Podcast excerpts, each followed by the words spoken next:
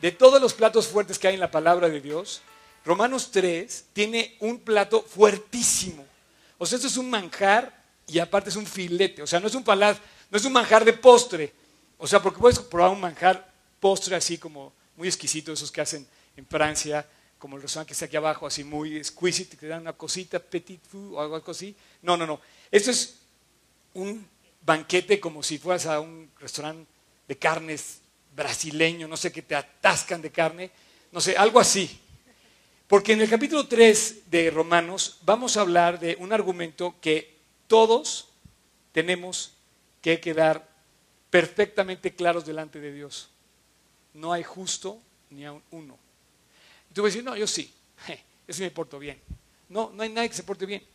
Si aquí estuviera Slim y Obama y Cruz, Tom Cruise o Brad Pitt o estuviera el, Putin o estuviera quien estuviera, tendríamos que decirles a ellos también que delante de Dios no hay justo ni a un uno. O sea, cualquiera de todos los que estamos, aprovecho para pedirles que apaguen el celular, cualquiera que se, que se presente delante de Dios va a caer en este, en este contexto y en este argumento del cual no nos podemos levantar. Entonces venimos arrastrando dos enseñanzas, el capítulo 1, capítulo 2, y el capítulo 3 es como seguir con el argumento en cuanto al pecado. Venimos, si tú estuviste en, la sesión del capítulo 1 y el capítulo 2, ah, por cierto, ¿alguno de ustedes me va a ayudar a leer capítulo? ¿Quién, ¿Quiénes leyeron de aquí Romanos 3? Levanten la mano. ¿Nadie? ¿Ahí atrás? Ok, hay uno ahí. Ok, dos, tres. ¿No que era el Salmo 119? ok, voy a pedir cinco voluntarios y quiero que sepan, cada semana vamos a estar avanzando en el capítulo de Romanos, así es que para la siguiente semana todos tenemos la tarea de leer mínimo el capítulo 4 de Romanos. ¿Aceptan la tarea? Ok, yo no los voy a reprobar, los va a reprobar Dios, entonces mejor háganla. ¿Ok? Estudien Romanos 4. Pero hoy, este, este capítulo 3 da un argumento como ningún otro que tú vas a estudiar en toda la Biblia. Aquí hay un filete. Si quieres estudiar la Biblia, Romanos es el mejor libro para meterte a fondo en la Biblia. Si tuviéramos solamente el libro de Romanos, de todo este libro, nada más tuvieran los 16 capítulos de Romanos, tendríamos suficiente para caminar nuestra vida completa siguiendo lo que dice Romanos. Ok, entonces, perdón, ¿me puedes pasar mi iPad? Ok, gracias, muy amable. Eh, vamos a, comenzar. Eh, y quiero preguntar, al, abrir esta plática, quiero, si los que leyeron capítulo 3 encontraron algo que se repite cuatro veces. Hay una expresión que se repite cuatro veces. Quedan tres lugares más, ¿eh? dos ahí y uno acá. Eh, ¿Alguien encontró qué es lo que se repite cuatro veces? Versículo 4, versículo 6, versículo 9, versículo 31. Es que a mí se me hace que Pablo era un cuate súper intenso. Ah, sí, también se repite muchas veces la circuncisión y la incircuncisión, pero eso no. De ninguna manera. Exacto. Hay un argumento que es como, no, no, no, no, no, no, así como diciendo, como diciendo, no, eso no. De ninguna manera. Es como si tú hablaras conmigo, te diría, no, no, no, eso no. Así, así te contestaría yo, no, no, no, así, eso no. Pero Pablo te decía, de ninguna manera. En este capítulo se repite cuatro veces ese, argumento. Y además se repite en otros versículos que están en, el resto del libro de Romanos. A mí me, me da la impresión que en esos cuatro argumentos que él pelea, porque él como que dice, no, eso no. O sea, como que se, como que se exalta y dice, eso no. Y dice cuatro cosas. Una tiene que ver con los judíos. Dos, tiene que ver con la ley de Cristo, que es más que la ley de Moisés, porque pensarían que la ley de Moisés, no, son los 700 mandamientos. No, la ley de Cristo es más, no menos. Checa bien, la ley de Cristo es más, no menos que la ley de Moisés. Tres, afirma que la culpa es universal.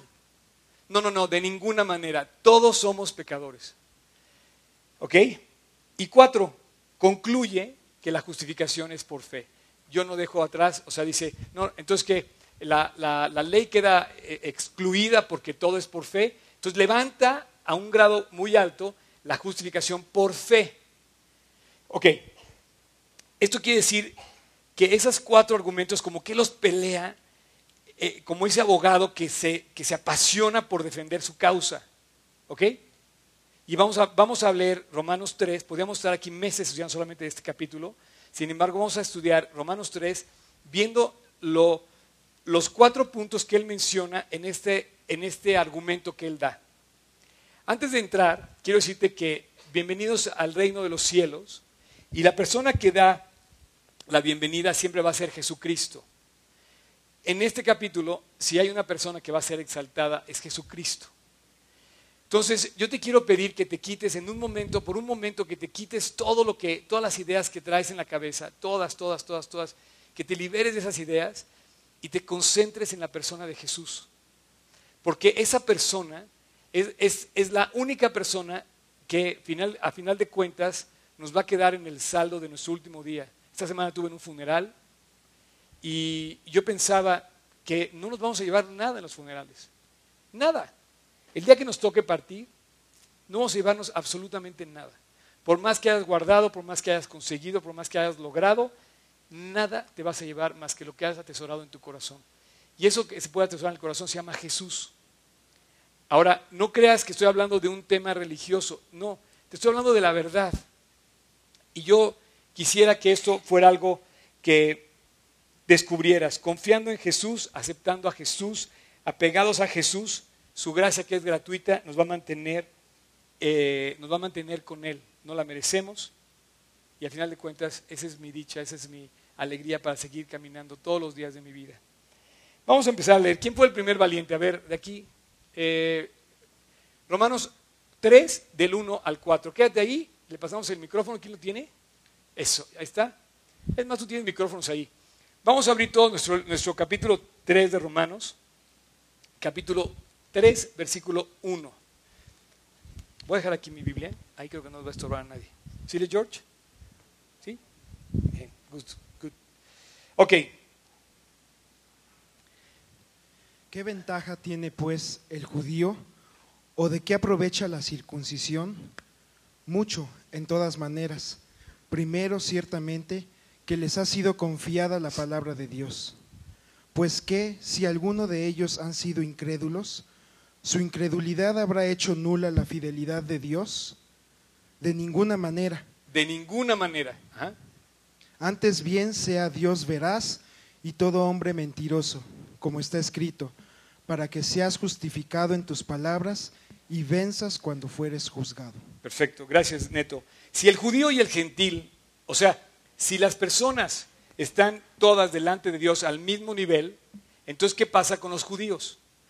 Si tú estuviste aquí, el capítulo 1, el capítulo 2, yo mencionaba que los judíos tienen un derecho adquirido del cual presumen, y lo tienen. Y de hecho lo tienen. Sin embargo, muchos de los judíos se jactan de pertenecer a ese exquisito grupo privilegiado de Dios. Entonces, tú podías llegar a la conclusión de decir, oye, entonces, ¿qué ventaja? Puedes leer otra vez versículo 1, Tocayo. Dice, ¿qué ventaja tiene pues el judío? ¿O qué le aprovecha la circuncisión? La circuncisión era la marca de judío en la carne. ¿Sí? Y dice, eh, versículo 2, mucho, en todas maneras. Primero, ciertamente. Y da un argumento primero. O sea, a mí me encanta esto porque como que dice, tú vas a decir que si yo eh, le digo que los judíos no tienen esa presencia o esa, esa posición privilegiada, tú vas a decir, oye, entonces, ¿para qué se las dio Dios? Y dice, no, sí tienen un privilegio. Y quiero que veas que el pueblo de Israel es un pueblo privilegiado. Efectivamente es un pueblo que a pesar de todo tiene un privilegio dado por Dios. Como ninguna otra nación en la historia del concierto de naciones de este planeta, Israel, tú lo has visto con ese privilegio y lo tiene. Por ejemplo, si tú ves que después de dos mil años que desapareció, que estuvo la dispersión, él regresa, Israel regresa a Israel y toma posesión de Jerusalén, es como si hoy, y mucho, mucho más, porque hoy con 500 años de historia los aztecas regresaran al Zócalo, tomaran Palacio Nacional y durante un territorio que, equivaldría aproximadamente a las mismas dimensiones de lo que era el imperio azteca en aquel entonces, volvían a tomar su culto, su, su, autonomía, su gobierno, su lenguaje, sus costumbres. Bueno, eso no lo ha visto ninguna otra nación en toda la tierra. Solamente Israel ya lo logró y lo va a lograr y es una cosa que está ahí establecida. Ciertamente el judío es judío y tiene un privilegio delante de Dios y, todas las naciones lo saben. Si se pelean dos cuates en cualquier parte del mundo, no provocan una guerra mundial en Israel, sí provocan la guerra mundial. ¿Por qué? Porque es un pueblo escogido. Yo me acuerdo que he estado en Israel, ustedes saben que hemos ido a Israel, he tenido oportunidad de estar varias veces y siento que yo decía, nunca lo había dicho hasta hoy, lo estoy diciendo, yo decía, bueno, ¿cómo es posible que este sitio, es como si estuviéramos en el Zócalo o estuviéramos en el, en el no sé, en la Torre Eiffel, por así decirlo, un sitio como conocido, y tú fueras a la explanada del templo y decías, ¿cómo es posible que este fue el monte santo de Dios, el cual todo tiene que ver con esto? ¿no? Y yo decías, pero si esto es un montículo ahí, este, con, sí, con ruinas y todo, y de aquí se hizo el enlace de Dios con el hombre. O sea, Dios sí le dio el, recurso de divulgar la palabra, aunque no le dio el monopolio exclusivo de divulgar la palabra al pueblo de Israel. Y sí hay una conexión humana con el, cielo y pasó y es en Israel. La conexión entre lo que pasa con Dios y, con el hombre. De tal manera que los acontecimientos van a seguir ahí pasando. Hay profecías sobre estos lugares que van a seguir ahí pasando. Y además hay acontecimientos que sucedieron como ningún otro ahí. Así es que los judíos son a pesar de todo, un pueblo con un privilegio. ¿Cuál es su primer privilegio? Les fue confiada la palabra de Dios. Esto es increíble. Ciertamente los judíos tuvieron las escrituras del Antiguo Testamento en sus manos. Ellos fueron los responsables de las escrituras. ¿Quién tiene la escritura en sus manos ahorita? ¿Quién levanta su Biblia? Por favor, levanten su Biblia. Sientan su Biblia así, siéntanla en la mano, así, siéntanla, levántenla fuerte, así, con ganas. Eres privilegiado por tener ese libro. Fíjate, ese libro es el manual de funcionamiento. Si tú no operas las cosas como dice el manual, es probable que tú te metas en un problema y a lo mejor tengas que devolver la vida entera por no haberte sujetado a ese libro. Este libro, la palabra de Dios, tiene tres cosas. Podríamos hablar toda la tarde, muchos días de la palabra de Dios, Voy a decir nada más tres cosas. La, ley incluye la ley de, los, de, Moisés, que significa es como la norma de comportamiento, es como las, los argumentos que te van a decir cómo comportarte. Incluye la ley, incluye las promesas. Chaparrín, como les digo a todos, descubre lo que tiene la Biblia para ti. Sabes que yo lo primero que escuché de la Biblia fue una promesa. Después de que me convertí, lo primero que me dijo Dios fue una promesa. Y esa promesa me ha, acompañado todos los días de mi vida. Pero que lo haya dicho la, palabra de Dios tuvo mucho peso para mí, porque no me la dijo una persona, no me la dijo ni siquiera Slim, me la dice Dios. Y dice, yo estoy contigo. No desmayes porque yo soy tu Dios, que te esfuerza, siempre te ayudaré. Y esa promesa de siempre te ayudaré, absoluta, así es absoluto Dios, solamente la puede cumplir Dios. Si yo te digo a ti que siempre te voy a ayudar, estaría cometiéndote un error y una mentira, porque yo no puedo obtener el absoluto uso de la palabra siempre, pero Dios sí. Entonces dice, siempre te ayudaré. Bueno, por lo pronto los últimos 34 años yo he sentido la mano de Dios sujetando mi vida. Y tres, la palabra de Dios, aparte que te da la ley para que tú sepas cómo comportarte, te da sus promesas, tres, te revela lo que va a pasar. Chaparrín, te está advirtiendo Dios lo que se viene. Por favor, haz tus maletas de acuerdo a eso. Imagínate que te dicen que va a subir la bolsa y que tienes que, comprar cierta acción. Oye, pues comprarías esa acción porque tienes información privilegiada. Bueno, la información que está en la Biblia es información privilegiada. Por favor, léela. Lee capítulo 4 para la semana que entra, por favor. Yo te lo digo de broma, pero tienes que leer la Biblia. Si no, tienes, si no lees la Biblia, te estás perdiendo del uso de todas estas cosas que Dios dice, le fue dada al hombre, en, primero en Israel, la palabra de Dios. El Antiguo Testamento y además el Nuevo Testamento se los dio a Israel. ¿Sabes que el Nuevo Testamento está escrito en absoluto por judíos? Ni siquiera Jesús escribió, aunque también fue judío, de cuna judía, ni siquiera escribió nada. Todos los escritores del Antiguo y del Nuevo Testamento son de herencia de carne judía. De tal manera que efectivamente Dios les confió al pueblo de Israel el privilegio de tener la palabra de Dios en sus manos. Así es que, interminable hablar de la palabra de Dios, pero lo que sí te puedo decir es que la palabra de Dios es la clave en tu vida. Es un hecho, definitivamente, que esto fue el primer privilegio que Dios le dio al pueblo de Israel. Tú tienes ese privilegio. Lo tienes en tu mano. Si tú te apartas de la Biblia, vas a cometer muchos errores. Si tú te ciñes a la Biblia, vas a tener muchos aciertos y según la palabra dice que todo te saldrá bien, que vas a prosperar. ¿Ok? Así es que esto es un hecho. Y dice que además eh, la nación de Israel, a través de ellos hizo un pacto con Dios. O sea, el enlace entre Dios y el hombre fue a través de celebrar un pacto con la nación de Israel. Es un hecho que fue en la carne judía como se concretó la intervención de Dios, la, redención de Dios hacia el ser humano. Eh, igual lo continúa diciendo, versículo 3.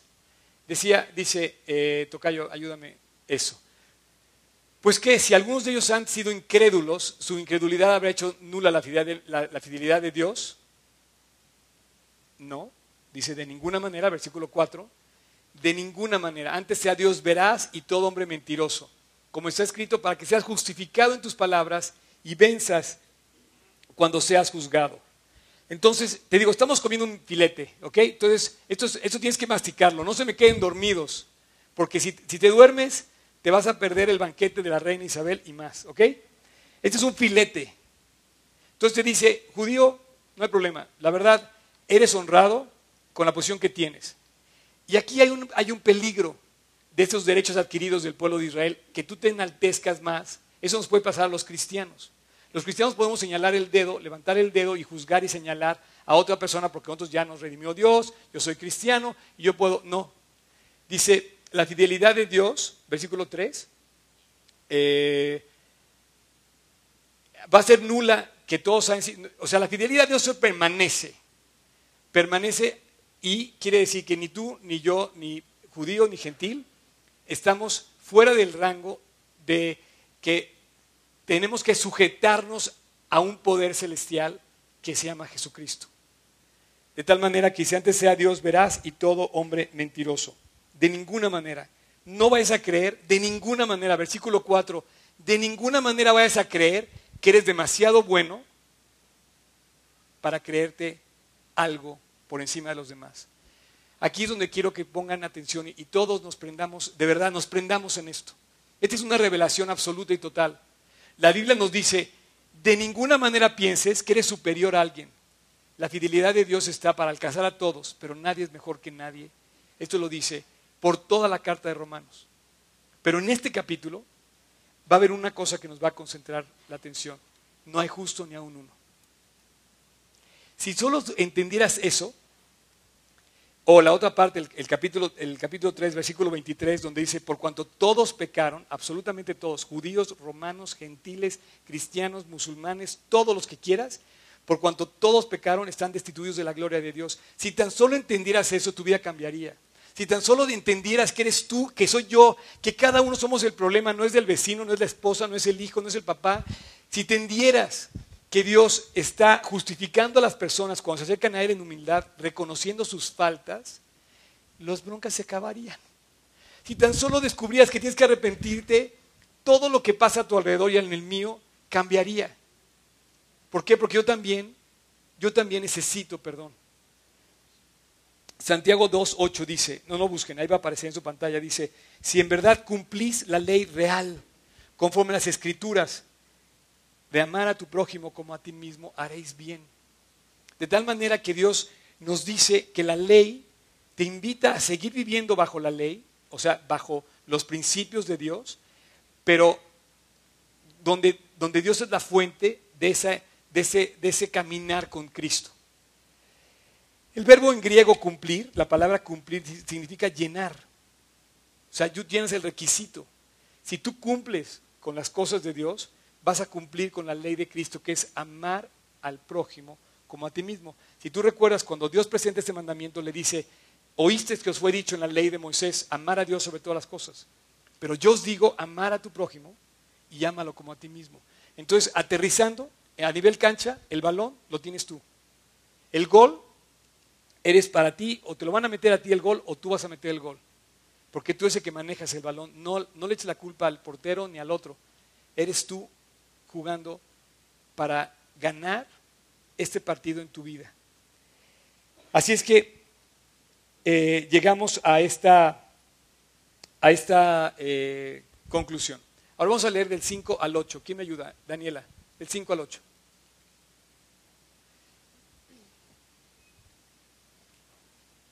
Y si nuestra injusticia hace resaltar la justicia de Dios, ¿qué diremos? ¿Será injusto Dios que da castigo? Hablo como hombre. En ninguna manera. De otro modo, ¿cómo juzgaría Dios al mundo? Pero si por mentira la verdad de Dios abundó para su gloria, ¿por qué aún soy juzgado como pecador? Y ahora, ¿y por qué no decir, como se nos calumnia y como algunos cuya condenación es justa, afirma que nosotros decimos, hagamos males para que vengan bienes? Esto está tremendo. Y dice Pablo, no, no, no, no, no, no, de ninguna manera. No vayas a pensar que Dios ahora premia la maldad para que entonces exalte la grandeza de Dios a través de la fe y de la misericordia de Cristo. Es lo que, como dicen muchos, hagamos males para que nos vengan bienes. Esto sería como igual, oye, es que esta persona es muy misericordiosa, entonces denle patadas y puntapié para mostrar más misericordia, para que él muestre más misericordia. No, no, no, de ninguna manera.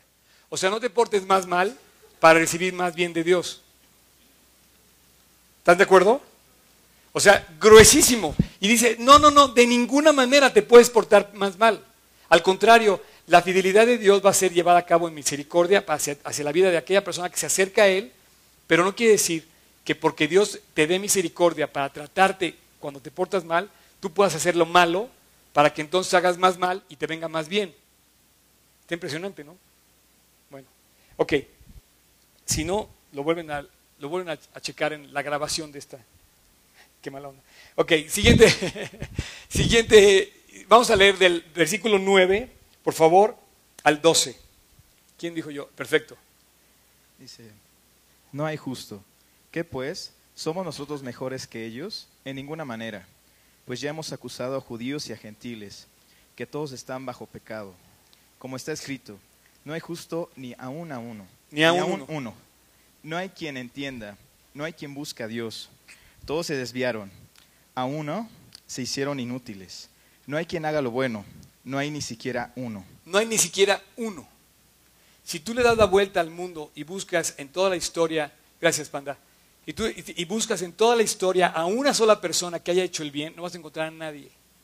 Eso está tremendo cuando se lo dice una sociedad donde estamos hablando de la presión de, la economía social, cultural, de la filosofía que había en Roma. O sea, Roma tenía mucho que exhibir y que presumir. Era, era, la capital del imperio más grande de la historia.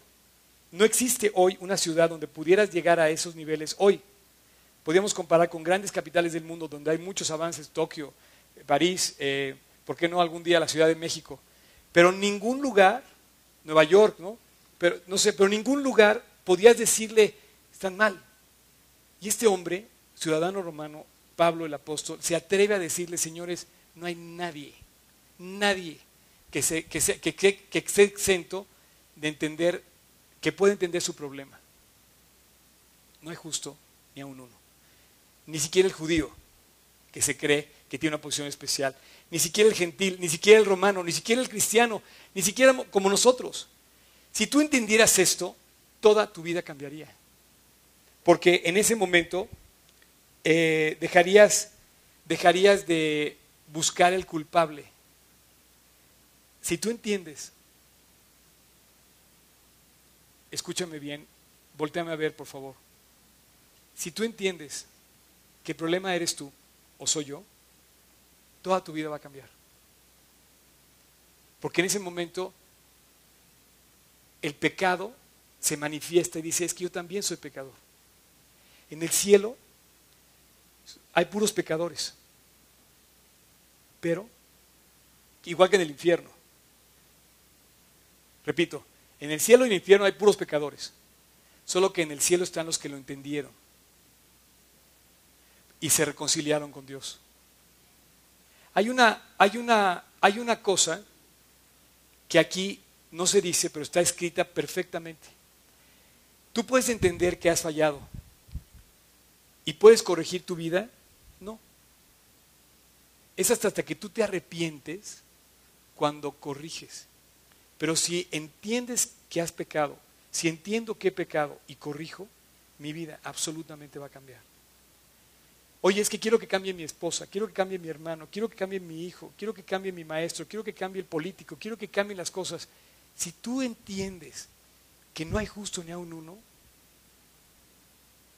ninguno tenga más alto concepto de sí que el que debe tener, sino que piense de sí con cordura, conforme a la medida de fe que Dios repartió a cada uno, Romanos 12. Si tú entiendes eso, tu vida va a cambiar. Y vas a llegar al cielo con todos tus pecados, pero arrepentido en el cielo están todos los pecadores que se arrepintieron. Y algún día que llegue yo al cielo, espero poder no sacar mis buenas obras, porque para nada voy a sacar la obra que Dios hizo por mí. Ahora, entre que lo entiendes y lo reconoces, hay, hay, un, hay, un, hay un gap enorme, hay, una, hay un hueco que depende de tu orgullo y tu egoísmo. Si eres demasiado orgulloso, simple y sencillamente, sabiendo que estás mal, no vas a querer arrepentirte. Por favor, si algo vas a grabar de toda la Biblia, tienes que grabar esto. Si tú entiendes que estás mal, pero no has logrado arrepentirte, no va a pasar nada. Porque el orgullo que está en tu vida te va a impedir reconciliarte con Dios. No hay justo ni uno solo. Versículo 13 al 18. ¿Quién me ayuda? Eso. Sepulcro abierto es su garganta con su lengua engaña, veneno de aspides hay debajo de sus labios. Su boca está llena de maldición y de amargura. Sus pies se apresuran para derramar sangre. Quebranto y desventura hay en sus caminos y no conocieron camino de paz. No hay temor de Dios delante de sus ojos. No hay temor de Dios delante de sus ojos. Si tú te fijas en este pasaje, vas a encontrar lo mismo que yo. ¿Me, prestas tu Biblia de tamaño familiar? Esta Biblia es la de bolsillo, ¿verdad? Miren, lo que acaban de leer es una lista donde Dios recalca, así, subraya, pone un highlight, así con plumón amarillo de esos fosforescentes y le pone luz de neón para que no sea, luz de LED para que no se apague. Dice, versículo, por favor, comienza el versículo, eh, no, no, no, eh, del versículo 13. Eh, Dice, Sepulcro abierto su garganta. Con su lengua engañan. Veneno de víbora hay en sus labios. Su boca está llena de maldición y de amargura. Sus pies se apresuran a derramar sangre. Dios subraya la maldad en la que vivimos. Señores, le dice en Roma, a la sociedad de Roma, a la sociedad del DF y en G36 Polanco está diciendo ahorita, ¿saben qué? Nuestra boca está llena de maldad. Es un sepulcro abierto. La lengua del hombre engaña. Hay veneno en sus labios. Su boca está llena de maldición y de amargura. Si tú estás pensando que otro tiene que cambiar, dice, no, no, no, así es como vive Roma. Pero quieres cambiar, no hay justo ni un uno. Esta es tu oportunidad de que Dios te cambie. Entonces, Dios le manda un mensaje a Roma increíble. Luego, aparte de hablar de la boca, que interviene muchas veces tres versículos interviene para hablar de lo que decimos con nuestros labios. ¿Tú sabes que lo que dices puede destruir a tus hijos? Sin tocarlos, ¿eh? Nada más con que le digas, eres un tonto. El cual te va a ser un tonto. Jamás digas a tu hijo que es un tonto. Le puedes decir que hizo una tontería, es muy diferente que hizo una tontería a que lo condenes a que es un tonto. ¿Sí me siguen? Ok. Dos, tú puedes destruir una compañía con tus propias palabras. Si eres líder de una compañía, tú puedes destruir a esa compañía o alentarlos. Tu equipo lo conforma la persona que anima, un líder anima a las personas a lograr sus metas. O tú puedes hacer muy feliz a las personas. Por eso Dios, Dios escribió la, la Biblia. Porque quiere darnos, quiere su palabra, quiere revelarnos el secreto, quiere revelarnos la clave, quiere regresar- re- revelarnos la vida. Y por eso la vida, la Biblia es como una fuente de agua que salta para vida eterna. Después de hablar de la, de la boca y de las palabras, habla de, dice, sus pies se apresuran para derramar sangre. Destrucción y miseria en sus caminos. No conocieron camino de paz. Muchísimas gracias. No. Los seres humanos que viven mal no conocen camino de paz. No saben lo que es la paz. Tú anhelas tener paz, yo anhelo tener paz. Si algo deseo tener en la vida es tener paz. Si yo tuviera todos los millones del mundo, pero no tengo paz, sería un infeliz y un amargado. Y a lo mejor hasta intentaría este, suicidarme, porque si ya logré todo lo que quiero y no tengo paz, la paz es, la, ausencia de Dios que se refleja en toda la lista que Dios acaba de remachar del versículo 13 al versículo 17. Pero la respuesta la dice en el 18. ¿Sabes por qué no conocieron camino de paz? Porque el versículo 18 dice, porque no hay temor de Dios en su corazón. Es increíble la palabra de Dios. Es increíble la palabra de Dios. Si no hay temor de Dios en una persona, no puedes esperar nada bueno. Me encanta cómo la gente espera a los cristianos cosas buenas. Cómo quieren contratar a creyentes porque piensan, cuando menos de dicho, que tienen altos principios de vida. Y así somos, tenemos altos principios de vida. Y tú sabes que un cristiano no debe mentir, no debe portarse mal, no debe robar. ¿Por qué? Porque tienen temor de Dios en su vida. ¿Tú quieres esperar algo bueno de la gente? Espera primero que tenga temor de Dios. Chicas, chicas, cuando se casen, busquen un chavo que tenga temor de Dios. Chicos, busquen una chava que tenga temor de Dios. Y si estás casado, arrepiéntete.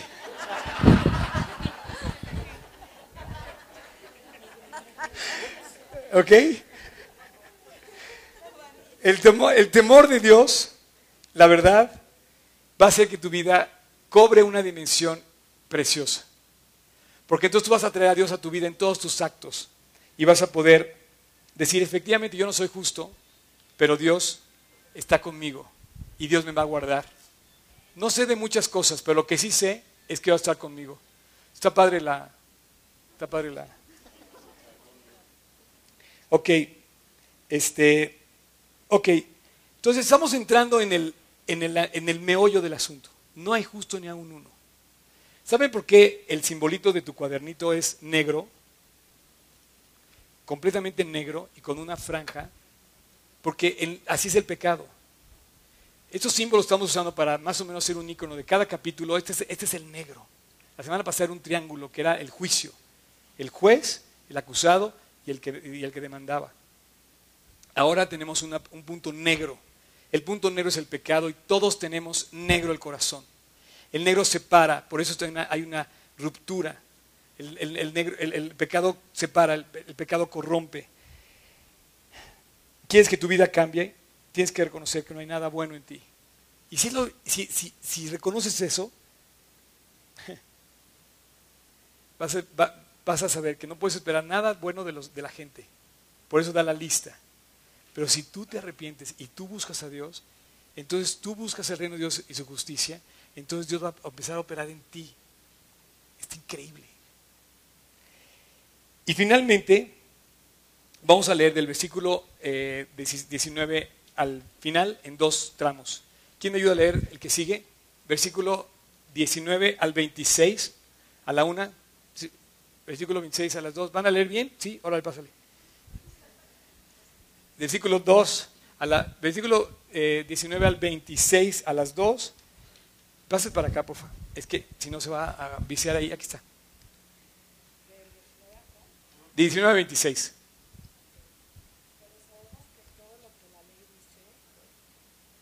No, no, no. A ver otra vez. Otra vez. No está bien. Pero sabemos que todo lo que la ley dice, lo dice a los que están bajo la ley, para que toda boca se cierre y todo el mundo quede bajo el juicio de Dios. Todos, inclusive, inclusive los judíos. Parecería que los judíos quedan exentos de ese privilegio, por tener ese privilegio. Pero dice, toda la lengua, toda, toda, toda, hasta la tuya, hasta la mía. Debemos cerrar esos argumentos en contra, esos reclamos a Dios. Dice, para que toda boca se cierre delante de Dios.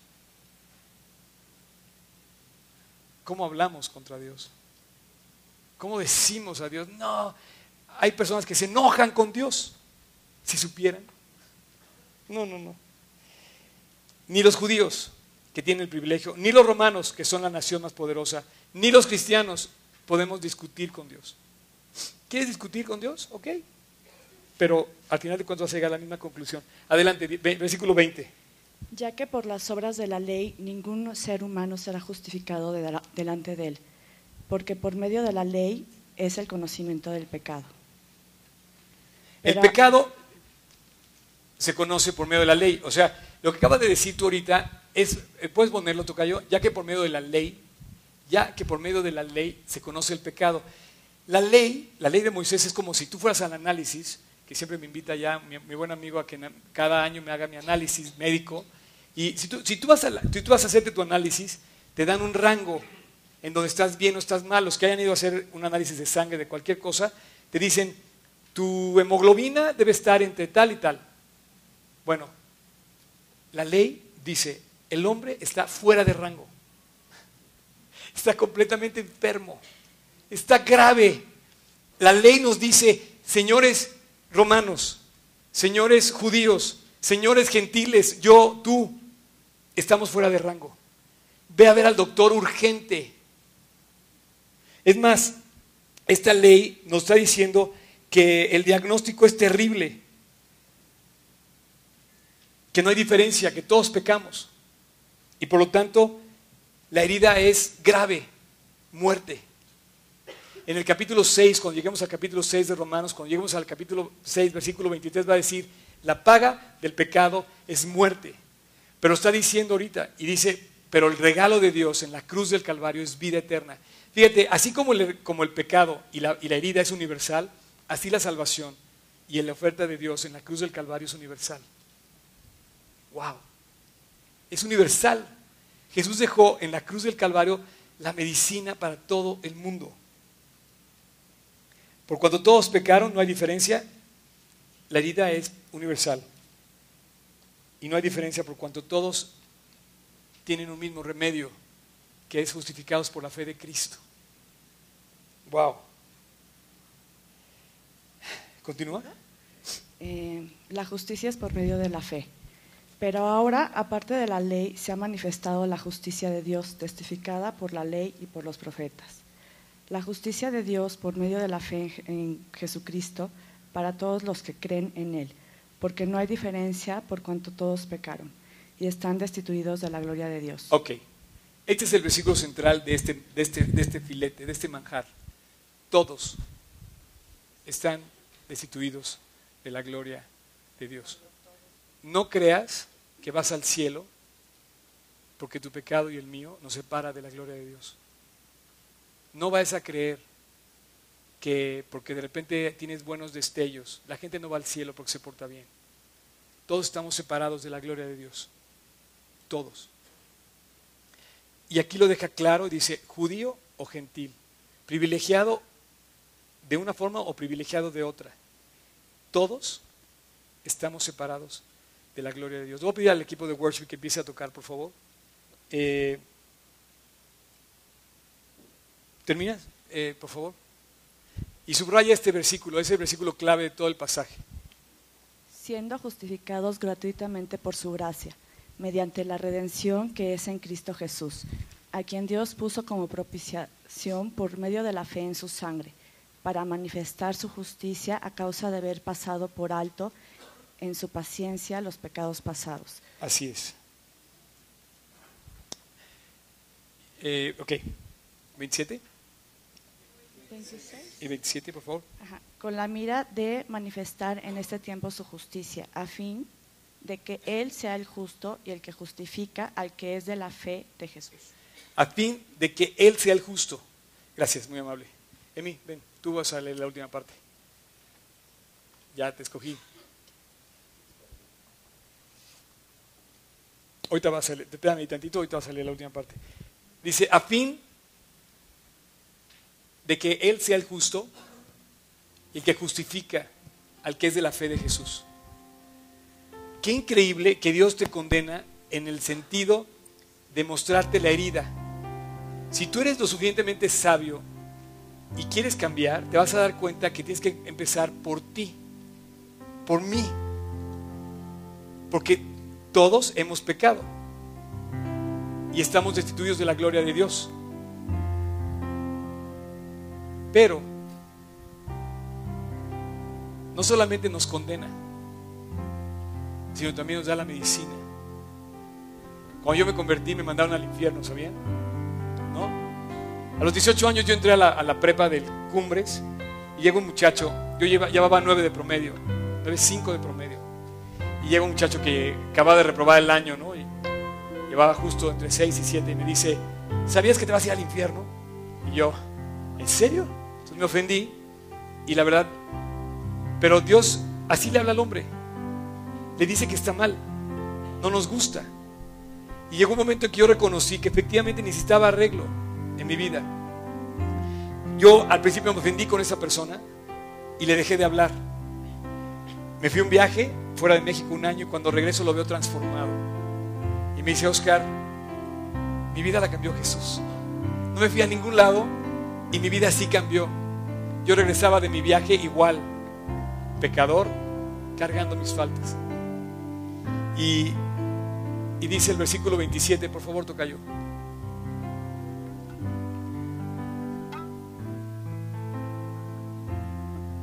...28, perdón. Dice, concluimos pues. Vamos a concluir. El hombre es justificado por fe. Roma, no te voy a dejar sin esperanza. Amigo, amiga, no te voy a dejar sin esperanza. La justificación viene. ¿Puedes leerlo del 28 al 31? Acércate más para acá para que salgas en el video, ven. Saluda, saluda ahí a la cámara. Del 28 al final. Concluimos pues que el hombre es justificado por fe sin las obras de la ley. ¿Es Dios solamente Dios de los judíos? ¿No es también Dios de los gentiles? Ciertamente, también de los gentiles porque Dios es uno, y, la y Él justificará por la fe a los de la circuncisión, y por medio de la fe a los de la incircuncisión. Luego, por la fe, invalidamos la ley en ninguna manera. En ninguna manera. En ninguna manera. Sino que confirmaremos la ley. Confirmamos la ley. seguro leíste el capítulo 3. Gracias.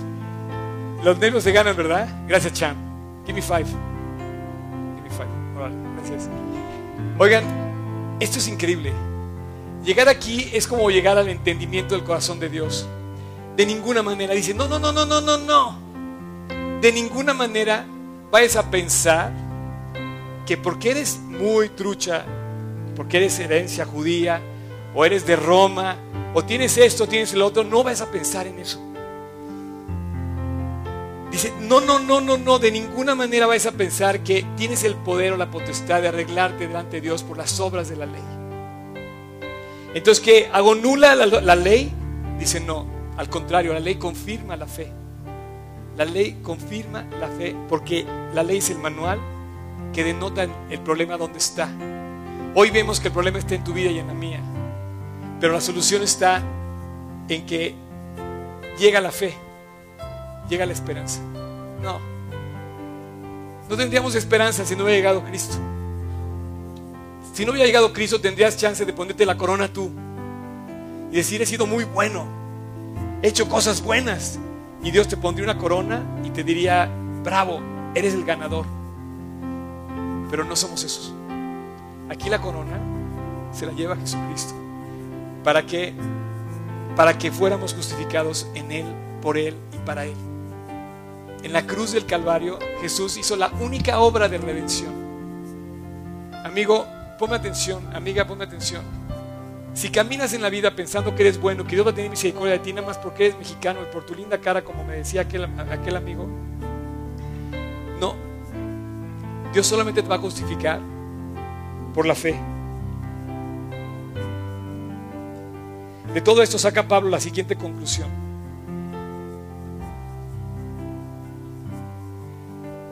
El pecado es universal, pero el alcance de Dios en su gracia es universal. Sí, los judíos, ese pueblo que al parecer podía considerarse pueblo especial, exceptuado de pasar por la fe, dice, no, también tienes que pasar por la fe. También tienes que creer en Él. Sin lugar a dudas, la raza humana cae bajo todo el juicio de Dios. Si llegan los judíos, que son un pueblo escogido, y también le dice a los judíos que tienen que creer, obviamente tú y yo quedamos peor que ellos, o en las mismas condiciones. Tenemos que creer en Dios. Y el versículo 31 dice, llegó pues por la fe, eh, ¿envalidamos la ley? No, de ninguna manera, solamente confirmamos la ley. Hace 34 años, yo me encontré delante de mí mismo y no puedo olvidar ese día. Yo no sé si ese día es hoy para ti, pero vamos a terminar ya, ya terminé. Y quiero terminar con una oración. En esa ocasión un amigo mío me invitó a orar con él. Y yo me di cuenta que mi problema estaba en el corazón. Capítulo 2 dice que el problema son los secretos del hombre. Y tú sabes en tu corazón lo que argumenta en tu contra o a tu favor. Si hiciste una obra buena, el corazón con lo que le hayas hecho va a revelar la calidad de la obra que hayas hecho. Si tú hiciste una obra mala y no ha salido a la luz, tu corazón sabe lo que guarda en secreto. Y hoy te dice Dios, invalidamos la ley.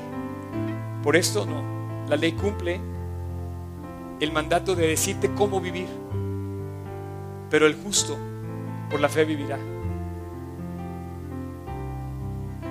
En humildad, en arrepentimiento, te invito a que te reconcilies con Dios.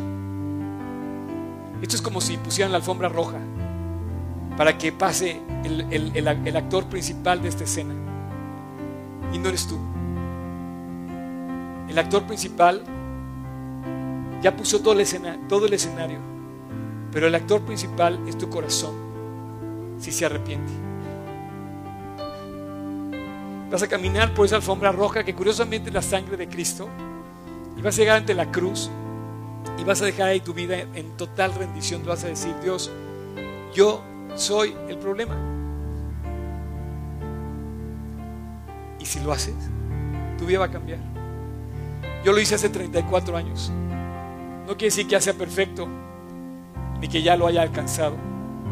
En mi vida prosigo por ver si logro hacer aquello para lo cual he también sido, ha sido por Cristo Jesús. Así es que hay que seguir adelante. Si ya lo hiciste, hay que seguir adelante por fe cada día buscando a Dios, entregando tu vida, reconciliándote con Él, limpiándote en la palabra, con, en una comunión constante con Dios. Pero si no lo has hecho, this is it. Este es el momento. Cierra tus ojos. Ahí en tu corazón, con toda libertad, puede ser una oración. Y el que quiera o la que quiera, reconcíliese con Dios el día de hoy. No te vas a justificar por tus obras. Dios te va a justificar por tu fe en Jesucristo. Repite conmigo en tu interior esta oración. Señor Jesús, perdóname. Te necesito. Vengo ante ti rendido o rendida. Quiero que cambies mi vida. Y hoy reconozco que yo he pecado, que yo fallé. Y quiero pedirte, Dios, que tú hagas la obra de transformarme y salvarme.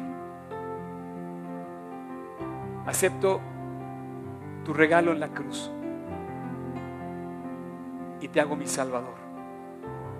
Acepto la salvación que me regalaste ahí en la cruz, en el Calvario. Y te doy gracias por haber muerto por mí. Y hoy también acepto y te invito a mi corazón para que tú me transformes y me cambies.